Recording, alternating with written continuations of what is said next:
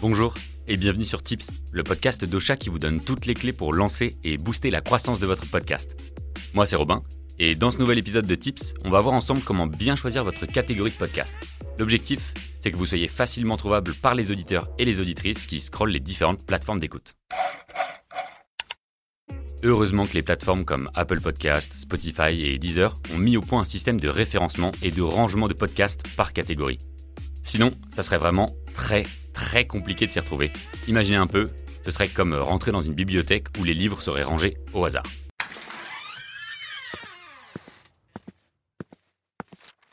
Bonjour madame, je...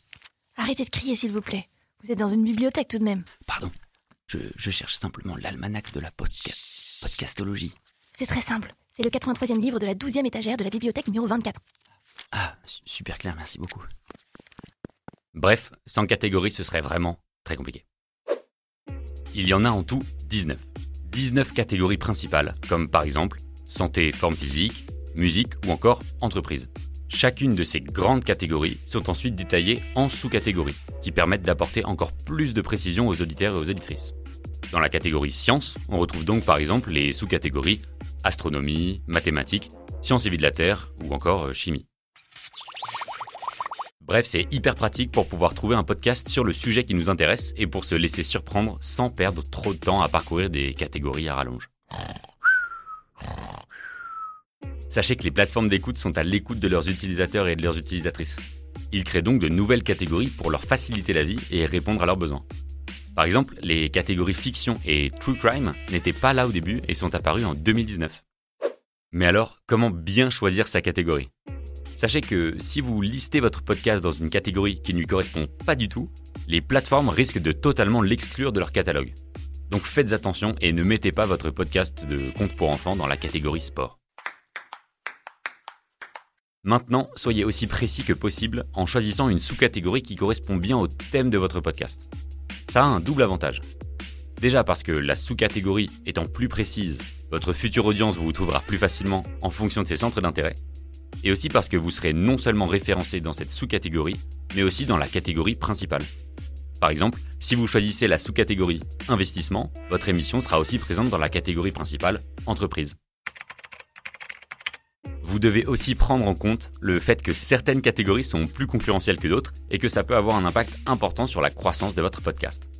Si une catégorie est populaire mais a déjà des centaines de podcasts référencés, ça sera compliqué de vous démarquer. De la même façon, une catégorie avec très peu de concurrence, mais qui n'est pas du tout populaire, risque d'emmener votre podcast dans une impasse. Faites demi-tour. La catégorie parfaite, c'est donc celle qui correspond au thème de votre podcast, Merci Sherlock. populaire auprès des auditeurs et auditrices, mais un peu de niche pour ne pas être en concurrence avec euh, trop d'émissions.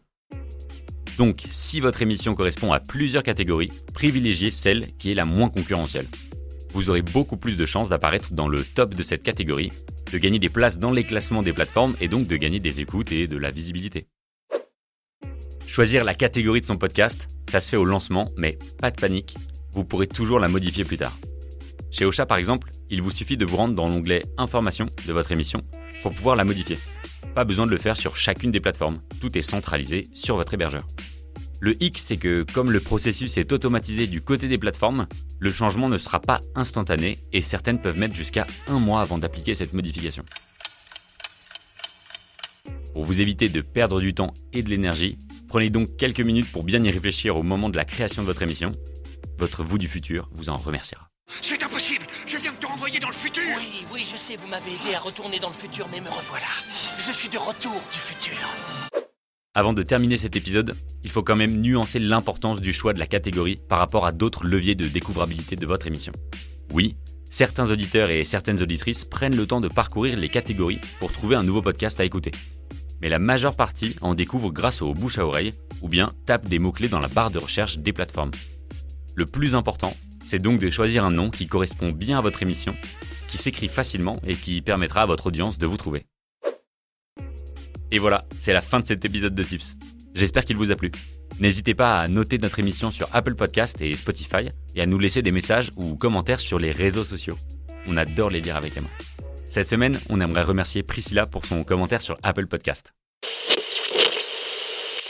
En plus d'une super plateforme, le podcast Parfait, c'est ensemble qui permet aux podcasteurs de toujours s'améliorer et trouver toutes leurs réponses. Continuez comme ça. Smile est content. Merci beaucoup pour ton message. Promis, on continue.